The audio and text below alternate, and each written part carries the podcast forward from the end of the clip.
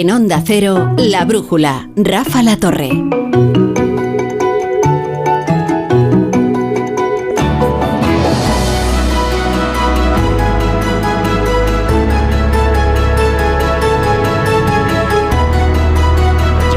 Los de la brújula de la economía. Solo está en su puesto el siempre diligente y puntual John Muller. El resto están entrando aquí en estampida. ¿Qué tal, John? ¿Cómo estás? Yo muy bien. Además llevo un rato aquí compartiendo con los de deportes. Ah, que claro. ayer vi el fútbol. Imagínate, yo que nunca veo el fútbol. Pero es que el resto se creen que aquí se puede entrar a, a cualquier hora y que ya te vamos a dar paso. Laura Blanco, a ver, ponte los cascos. Pero y llegamos o no llegado. Hemos llegado. Eh, Bueno, hemos llegado, sí, pero ¿de qué manera? Profesor Rodríguez Si Barón. nadie se ha enterado, si no lo desvelas, nadie se ha enterado. Muy buenas noches, Buenas a pesar noches. del gobierno. No, pero yo no pienso cubriros. O sea, que- no, no, no, no. Aquí a la audiencia no se le hurta absolutamente nada. claro. elegante. Un programa transparente. Ah, gracias. Estás muy elegante, qué guapo. Sí, se lo dije yo también al llegar. Sí, sí, Sí, las sí, cosas sí. como son. Es verdad.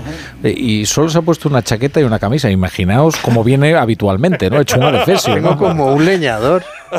No, Hoy tienes aspecto de premio. Nobel de Economía. Gracias. Bueno, por favor. Sí, sí. Por favor, pero mira lo elegante que está el profesor. Pero el profesor viene siempre elegante, entonces no destaca el día que aparece elegante.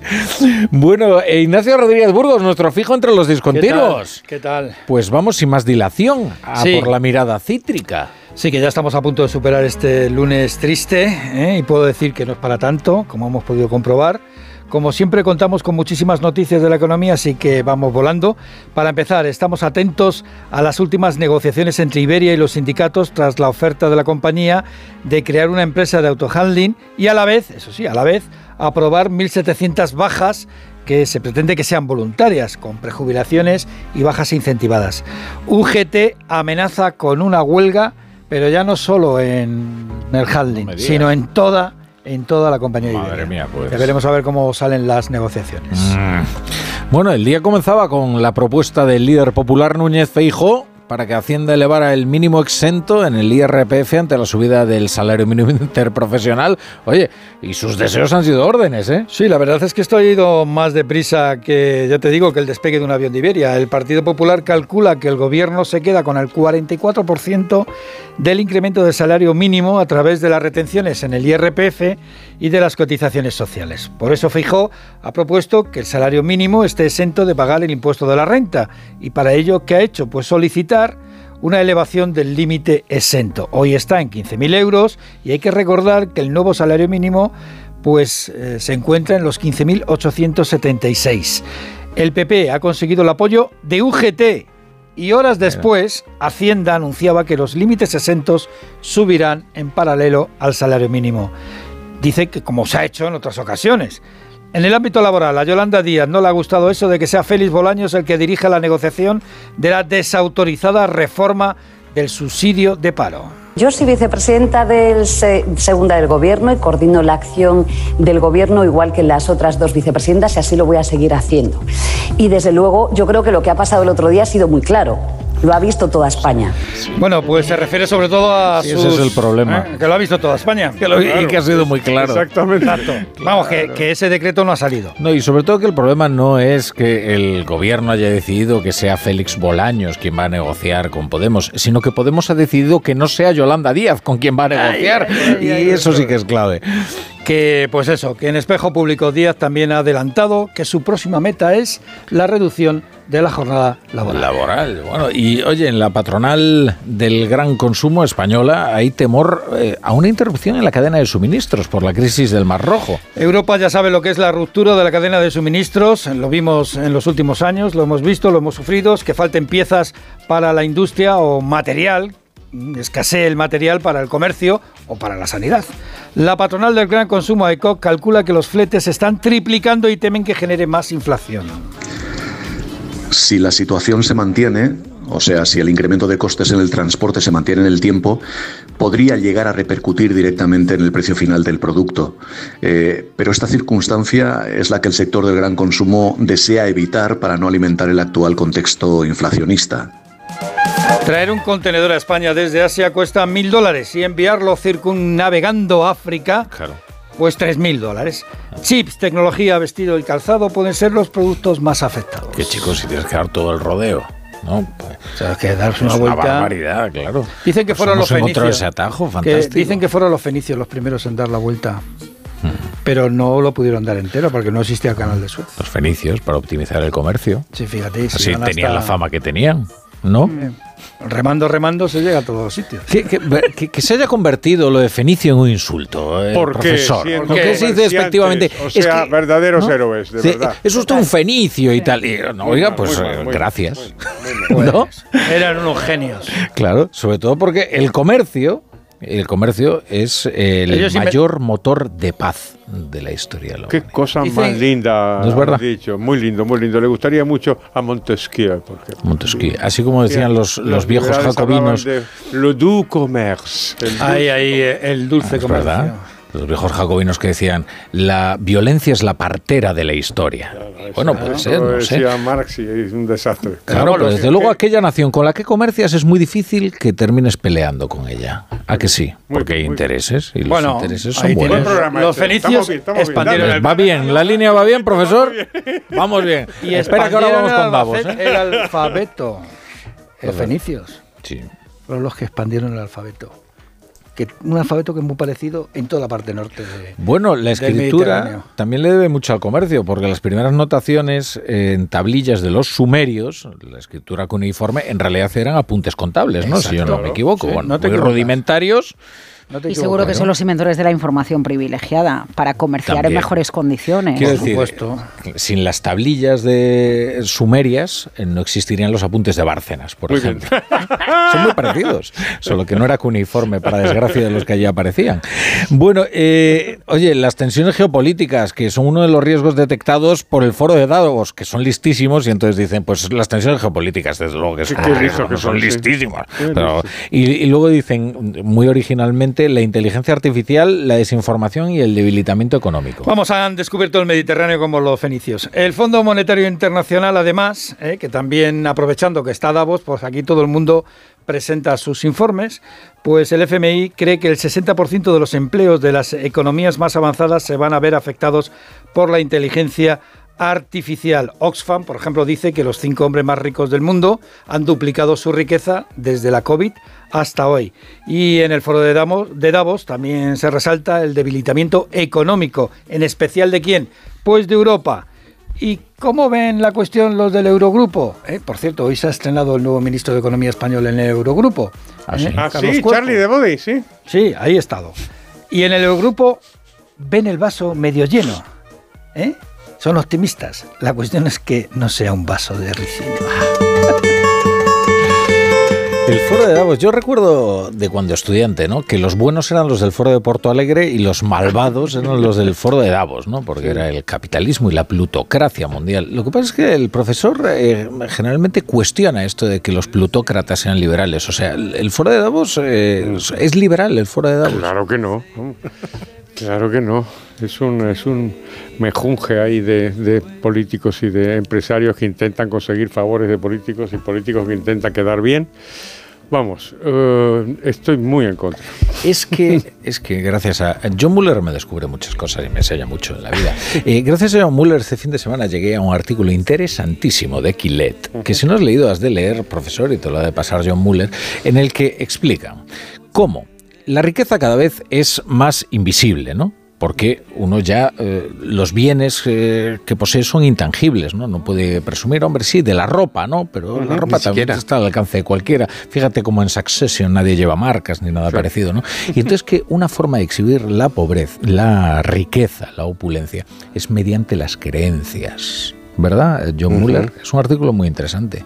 Puedes Así es. comentarlo. Las creencias lujosas. Las creencias O sea, las, lujosas. las creencias como lujo. No, lo que dice el artículo es lo que, lo que has contado. O sea que hoy es muy difícil exhibir la riqueza a través de símbolos materiales o elementos materiales y, y lo que lo que realmente te permite eh, em, em, manifestar tu eh, poder económico son más bien las ideas que, que tienes, ¿no? Ideas bien, bien intencionadas siempre, ¿no? Eso es lo que se considera que Pero eso tú se da a lo estás largo en- de la historia, tienes siempre. suficiente desahogo como para eh, dedicarte a, Al altruismo, por bien, y ejemplo. al altruismo y a sí. Podemos O sea, citar... ideas que, que, que requieren del que las maneja pues que sea muy rico, ¿no? Podemos citar a un economista que no es desde luego mi favorito, pero es un hombre muy inteligente que se llamó Keynes.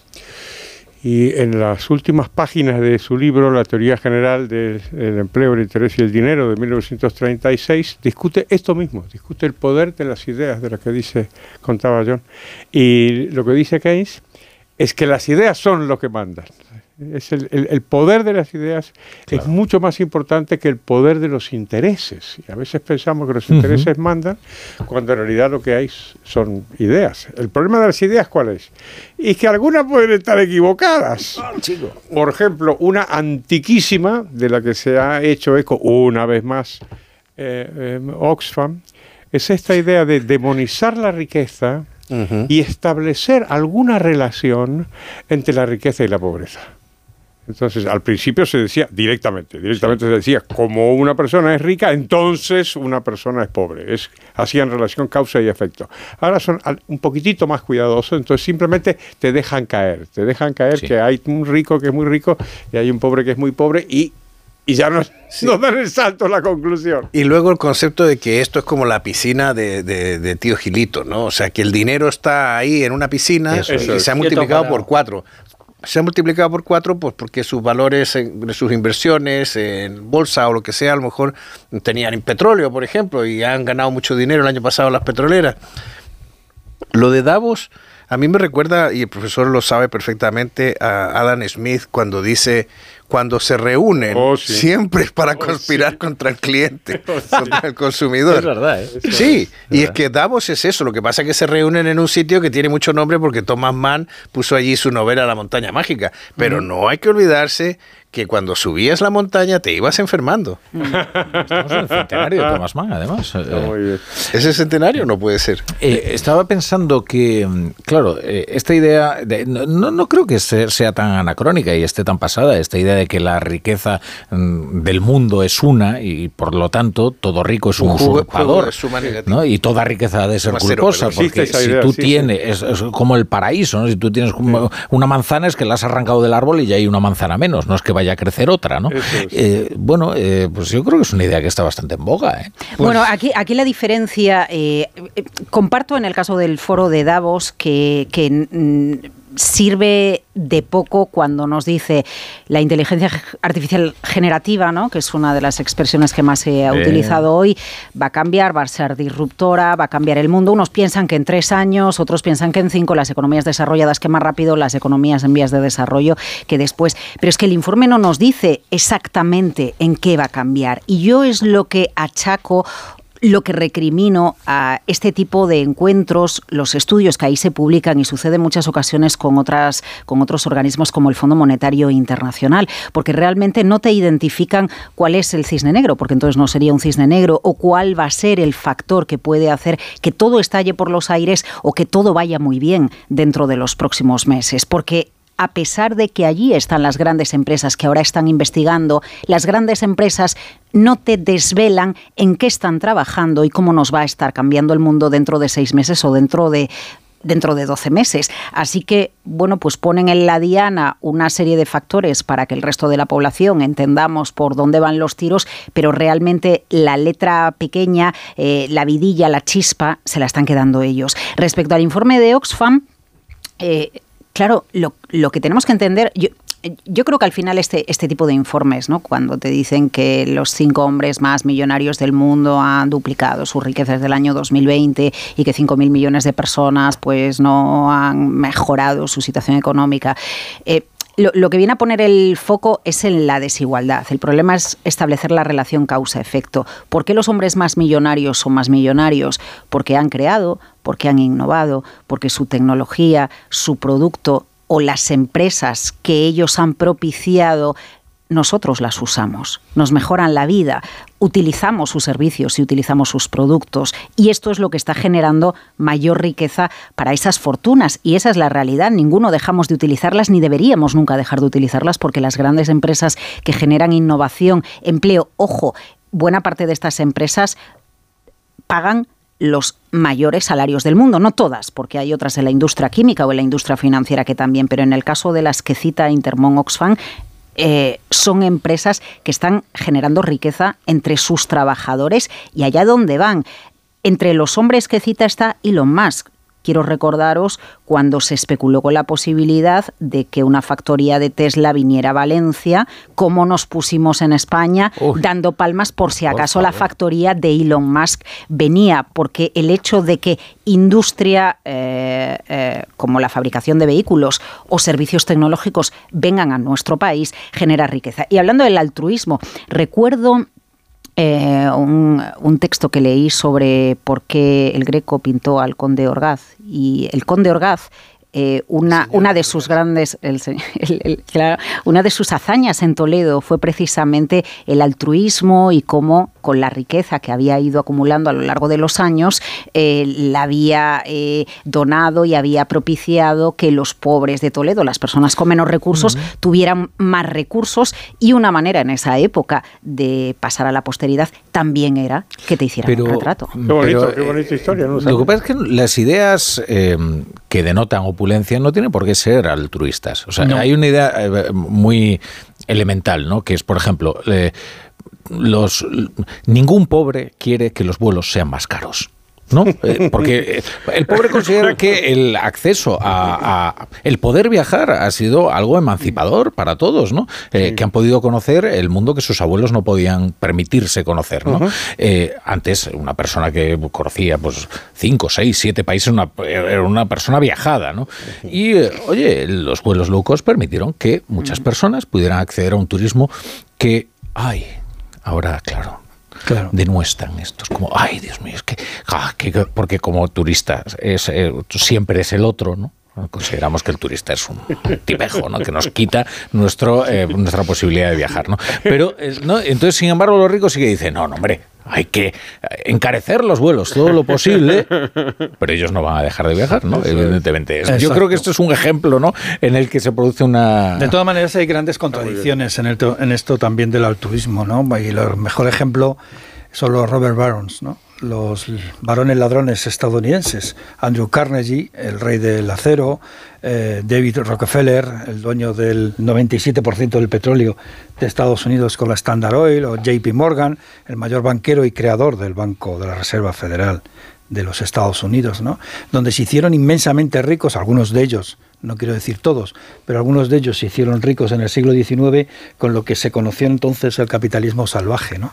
Es decir, no había normas, no había eh, prácticamente leyes y después cuando ya se hicieron inmensamente ricos, se dedicaron al altruismo y a la filantropía. Y a dictar leyes. Y a dictar leyes como el caso de JP Morgan, ¿no? O, de Sam Altman. Eh, pero fíjate, eh, claro, pero eso está ocurriendo ahora también, Sam Altman con la inteligencia artificial.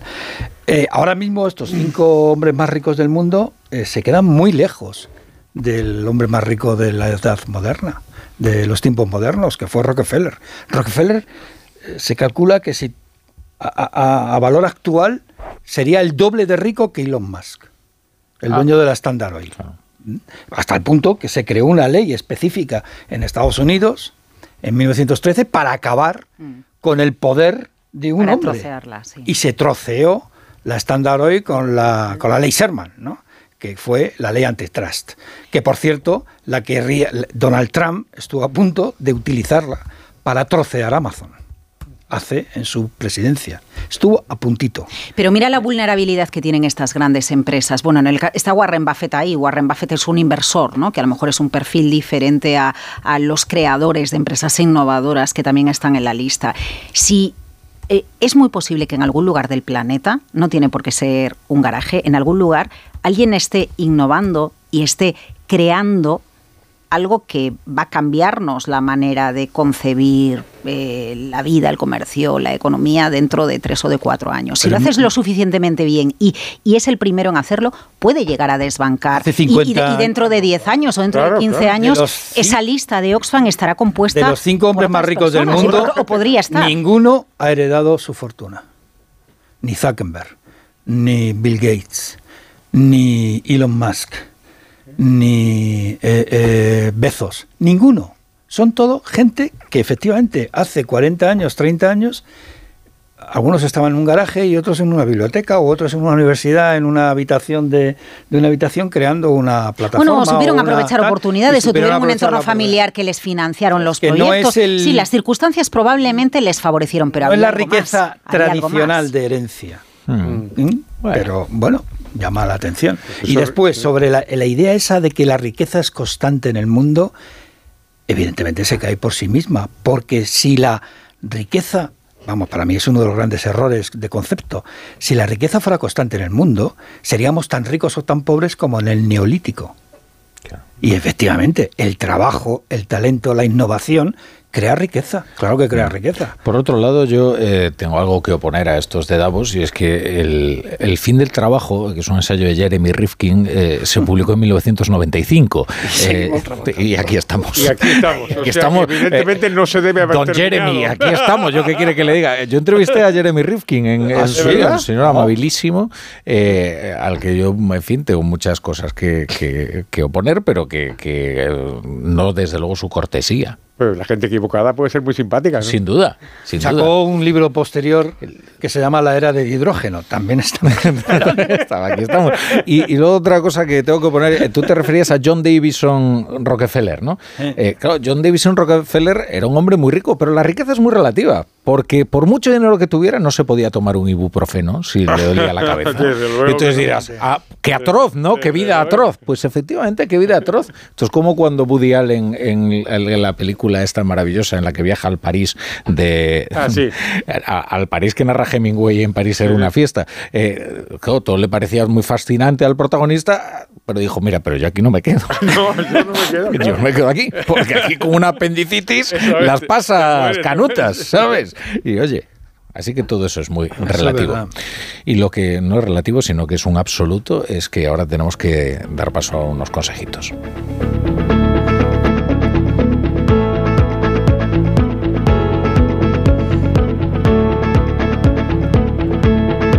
La brújula. La torre. Te lo digo o te lo cuento. Te lo digo. Encima de que traigo a mi hijo, le subes el precio del seguro. Te lo cuento. Yo me lo llevo a la mutua. Vente a la mutua con cualquiera de tus seguros. Te bajamos su precio, sea cual sea. Llama al 91 555 5555. 91 555 5555. Te lo digo o te lo cuento. Vente a la mutua. Condiciones en mutua.es. Cuarta planta. Mira, cariño, una placa de Securitas Direct. El vecino de enfrente también se ha puesto alarma. Ya, desde que robaron en el sexto, se la están poniendo todos en el bloque. ¿Qué hacemos? ¿Nos ponemos una? Yo me quedo más tranquilo si lo hacemos. Vale, esta misma tarde les llamo. Protege tu hogar frente a robos y ocupaciones con la alarma de Securitas Direct. Llama ahora al 900-272-272. Tengo la memoria fatal, se me olvida todo. Si te falla la memoria, toma de Memory. De Memory con vitamina B5 contribuye al rendimiento intelectual. Y ahora para los más mayores, de Memory Senior de Pharma OTC. Con este estrés no consigo concentrarme. Toma Concentral. Con su triple acción de lavacopa, rodiola y vitaminas, Concentral consigue aliviar el estrés ayudando a una concentración más estable y duradera. Concentral. Consulte a su farmacéutico o dietista. Soy de legalitas porque a veces pasan cosas que no te esperas.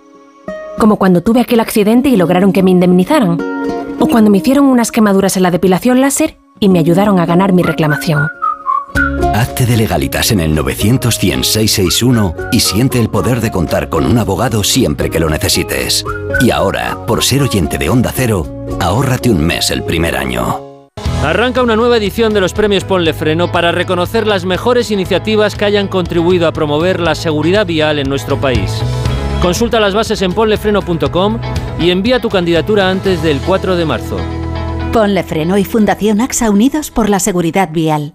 Noche de tos. Respira. Toma Herbetón Respir. Herbetón jarabe con extractos de pino y eucalipto es expectorante natural y antiinflamatorio pulmonar. Herbetón Respir. Consulte a su farmacéutico o dietista. Con este estrés no consigo concentrarme. Toma Concentral. Con su triple acción de lavacopa, rodiola y vitaminas, Concentral consigue aliviar el estrés ayudando a una concentración más estable y duradera. Concentral. Consulte a su farmacéutico o dietista.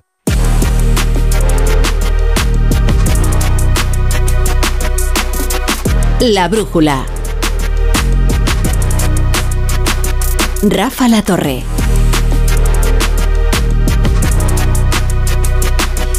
Bueno, estamos en la brújula de la economía, como siempre, con nuestro fijo entre los discontinuos, Ignacio Rodríguez Burgos, un hombre que en sí mismo desmiente el fin del trabajo, el ensayo de Jeremy Rifkin, eh, John Muller, eh, Ignacio Rodríguez, eh, perdón, Carlos Rodríguez Brown, que no he venido por duplicado, Ignacio, Carlos Rodríguez Brown, y, y Laura Blanco, que entre toda la hojarasca de, eh, del foro de Davos, eh, sí ha encontrado algo valioso y Sí. que quiere compartir con la audiencia de la brújula de la economía. El, el impuesto autoimpuesto. Uy, uy, ¿eh? uy. Así que atención a los directivos de las empresas, los managers de los departamentos de las Se le ha organizaciones. erizado el vello al profesor con el, el impuesto. O sea, si ya el impuesto es terrible, el impuesto autoimpuesto ya es algo atroz, ¿no? pues mira, el impuesto autoimpuesto sale del informe que esta tarde ha publicado PwC con motivo de Davos, cuatro mil y pico entrevistas a CEOs de empresas. Y consideran el impuesto autoimpuesto reuniones e emails innecesarios e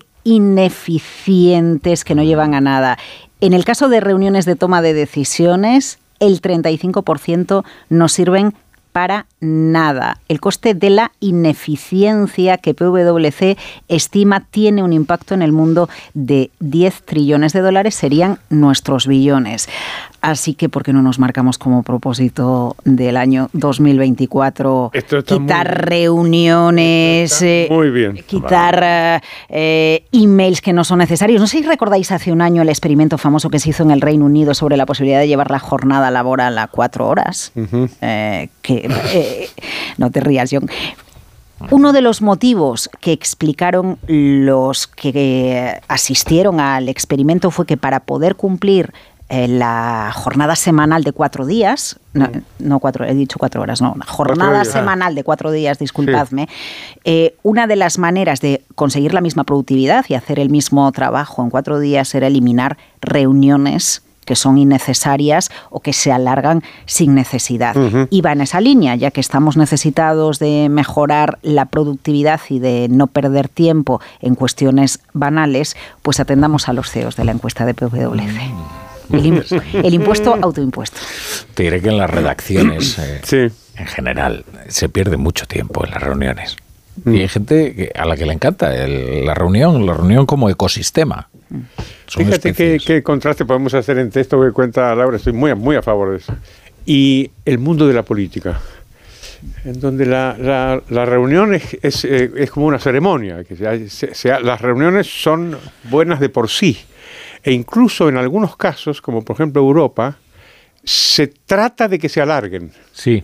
Y entonces, obviamente es para dar la impresión de que están, se están desviviendo, digamos, por nuestro bienestar, pero era frecuente, nos podía contar Suances, eh, ahora yo creo que ya menos, pero era frecuente que se prolongaran hasta la madrugada. Y todos los pobres periodistas ahí medio dormidos en los sillones o en las sillas, porque los, claro, los políticos tienen que estar reunidos horas y horas y horas. Sí, para que parezca que hacen algo. Eso, y además algo útil. Ninguna de las dos cosas son ciertas. Yo es que ahora no recuerdo quién fue que contó que entró en una reunión con otro político eh, con el que el desacuerdo era total y eso eh, concluyeron que no tenía solución exactamente un minuto y medio después de entrar en la reunión y dijeron, bueno, pero ahora no podemos Claro, salir. no podemos salir. Dice, bueno, tenemos vamos a, que quedarnos. vamos a hablar y a charlar de lo nuestro. Vamos a pedir pizzas. Claro, porque ahora tenemos que prolongar esto, pues no sé, hacer el paripé durante un rato, al menos, ¿no?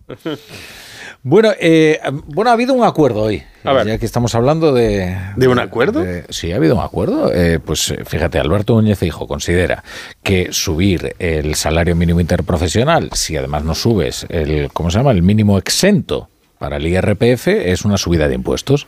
Y el gobierno está de acuerdo. Y entonces Hacienda lo El que ha gobierno hecho se ha dado corregirlo. cuenta de que ha metido la pata profundamente, pero bueno, no entiendo cómo no Pero se ha apresurado a decir, yo lo tenía previsto. No lo tenían previsto porque eh, hemos estado mirando los números en el ABC esta, eh, esta mañana y ahí no hay rastro de que eso se estuviera considerando. Aquí alguien, alguien ha ido de muy listo. Y, y- y el problema es que al final eh, el que la sigue la consigue, ¿no? O sea, tanto tiempo el PP pidiendo la deflactación del IRPF y al final ahí estaba la clave, ¿no? O sea, si no deflactas y subes el salario mínimo, la gente salta de tramo y suben las retenciones. Claro. Mm. Quiero traer a colación un artículo que publicó nuestro compañero Juan, Juan Ramón Rayo en La Razón a propósito de esto. Porque es verdad que el PP ha esgrimido como bandera la deflactación del IRPF. Pero si os fijáis, no quiere deflactarla por completo, sino No, no, solo para las clases más de desfavorecidas. euros de 40.000 euros para abajo, ¿no? Entonces, lo- lo que decía Rayo era dos cosas que son de puro sentido común. El- lo primero es, si tú deflactas eh, la tarifa del IRPF, no estás bajando los impuestos, ¿eh? No. Estás simplemente impidiendo que suban. Punto uno. Y punto dos, ¿qué han hecho las personas que ganan, por ejemplo, en lugar de 40.000 euros al año, 41.000, ¿no? Para que Feijó las castigue. Porque si no les deflactas, les estás subiendo los impuestos, ¿eh? Entonces, lo decía Juan Ramón y yo creo que, eh, que tiene razón en los dos en los dos aspectos. Y como no lo he visto mencionado en, en- en otros comentarios, yo creo que podemos traerlo a colación, porque está, están encantados de haberse conocido estos del PP. ¿eh? Están Y la encantados. solución ¿eh? del buen rayo, entonces, es eh, una deflactación a todos. masiva, Tienes que deflactar a todos. Obvio. indiscriminada. Obvio, y además aclarando que esto no significa que se bajan ningún impuesto, simplemente se mantienen los impuestos como están. Exacto. La no deflactación de la tarifa, lo que ha supuesto en los años de recuperación tras la COVID, que han sido años que además han venido acompañados de una alta inflación, como han sufrido los bolsillos de las familias españolas, y se ha visto sobre todo en, por ejemplo, en la alimentación, ¿no? donde en los últimos tres años pues ha sido más del 30% de subida de, de la inflación solamente de lo que es la cesta de la compra. Pues la no deflactación es una subida considerable de la recaudación y de los ingresos que ha tenido eh, el Estado. Eso es evidente. Y ha sido una de las causas y que ha provocado, que ha propiciado la mejora de las cuentas públicas y que se, eh, que se esté a punto de alcanzar el objetivo del 3% de déficit, ¿no? que muy difícil se veía eh, al salir de la, de la recesión provocada, la fuerte contracción provocada por la COVID, ¿no? donde el, el PIB español cayó un 11%. Fue uno de los más castigados de la Unión Europea por nuestra estructura económica, no porque lo hiciéramos peor, sino porque el turismo es donde más pesa. Pero fíjate, eh, en el tema de, la, de lo de la retención, siempre se hace, eh, o casi siempre, se, se, los límites exentos se suele hacer en los presupuestos generales del Estado, ¿no? Y se, y se eleva con el salario mínimo, se eleva más o menos, paralelamente, en paralelo se hace. Pero claro, es que este año estamos hablando del salario mínimo y, y es que se nos ha olvidado que todavía no tenemos presupuestos del Ahí Estado.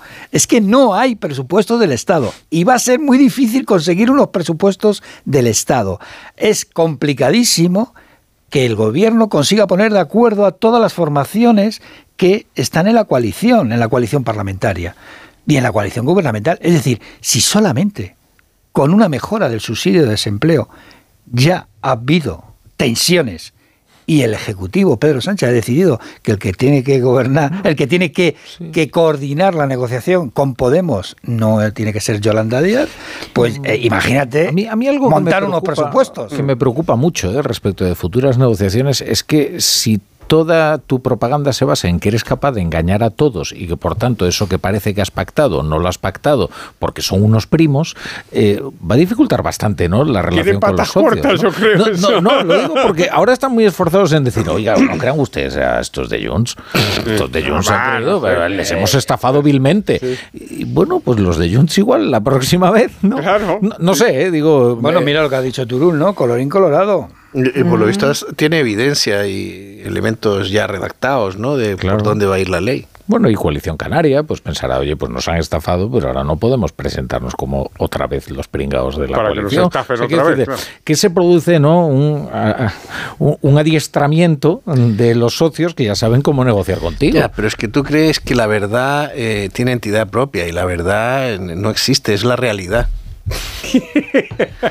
es una frase que repetía siempre el general Perón, se lo dije siempre. Sí, sí, sí, lo Decía siempre, la única verdad es la realidad. Decimos, vamos a ver exactamente qué es lo que ha querido decir. Pero Es increíble Mira, que, yo- que este axioma lo sostenga un hombre que cree profundamente que la realidad es modificable. Claro. Exacto. Claro. Pues si yo estoy convencido. Por eso la verdad es la realidad. Partiendo de la base de que esta es una de esas frases eh, muy ocurrentes que dice precisamente para no decir la verdad. Sea, tú te pones a especular sobre la verdad de manera que te ahorras el tener que decir la verdad. Eso es. Es muy sencillo, ¿no? En fin, ya sabes. eh, Pero estaba sembrado la entrevista en el país. Bueno, esta mañana también ha estado sembrado. Eh, se ha cabreado porque el periodista le preguntaba y no le dejaba contestar. eh, Pero, pero con el país también meto- metió una trola diciendo que había un texto y que lean ustedes el segundo párrafo. Nadie sabe todavía dónde está. O sea, esto es como, ¿sabéis aquella anécdota del franquismo, no? De eh, llegaba un ministro al que Franco había cesado en el Consejo de Ministros y, y cuando se marchaba y se despedía dándole las gracias al caudillo, este le decía, y vaya usted en paz y que no le pase como al tren de Salamanca. Y cuando el tipo salía del despacho, eh, preguntaba a las secretarias y a los ujieres que estaban ahí qué le había pasado al tren de Salamanca y nadie sabía lo que le había pasado al tren de Salamanca. Una frase para salir del paso, ¿no? Exacto. Sí, se contate la anécdota de aquel profesor ¿no? Eh, de, de filosofía que le decía a sus alumnos, la verdad, la verdad no existe. Y entonces se levantaba uno y decía, qué gran verdad es esa. bueno, vamos con, con la lupa, vamos con la lupa que nos trae el sector bancario y es la columna de Aurelio Medel. ¿Qué tal, Aurelio? Buenas noches. Buenas noches, Rafa. La inmigración ha vuelto a la actualidad por las cesiones que el gobierno comprometió la semana pasada para sacar adelante diferentes normativas. El último padrón dice que España está habitada por 48 millones de personas, de las que 6 millones tienen nacionalidad extranjera, es decir, casi el 13%. Sabemos que las estadísticas encierran medias que contribuyen a tapar realidades. Así, mientras la inmigración no llega al 4% en Extremadura, se acerca ya rápido al 20% en Baleares o Cataluña. Si metemos más la lupa, encontramos situaciones muy llamativas.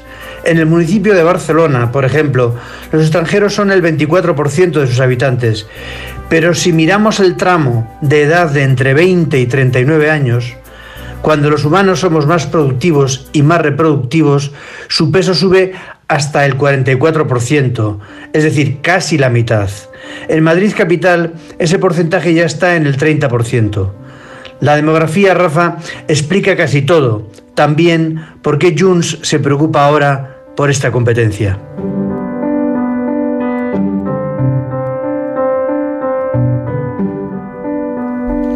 Profesor. ¿Qué? Que hoy es lunes. ¡Ay! Hoy es lunes y tenemos al profesor Rodríguez Brown preparado para ilustrarnos con sus... Canciones económicas.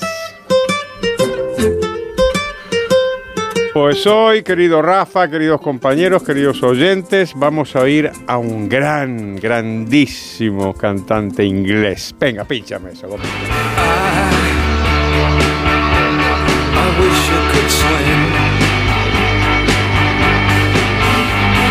dolphins, like dolphins can swim.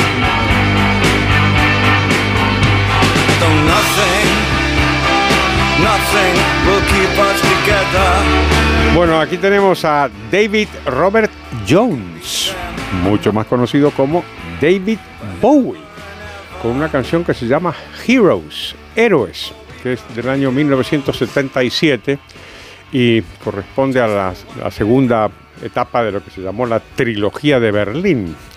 Eh, eh, es un- es una, canción interesante. Eh, este- esta fue la única de la trilogía que se grabó eh, completamente en Berlín. Y el estudio donde lo grabaron estaba a unos pocos cientos de metros del muro. Mm, y la canción tiene dos aspectos económicos y políticos. Y el primero es este, habla del, habla del comunismo, habla específicamente del comunismo. El tema es eh, un, hombre que se dirige a su, a su amada, la invita a que construyan una vida juntos y que sean, y que sean héroes, claro, que sean héroes. Y entonces dice, aquí estoy junto al muro, dice, y las armas nos disparan por encima de nuestras cabezas y la vergüenza, la vergüenza estaba del otro lado.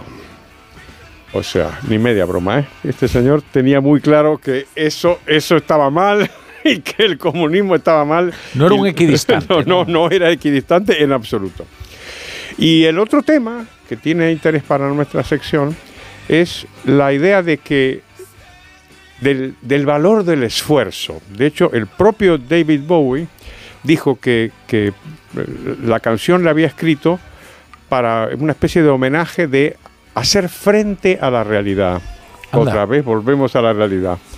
Eh, dice facing reality and standing up to it, es decir, encontrar la forma de superar las dificultades de la realidad y de buscar el disfrute de la vida.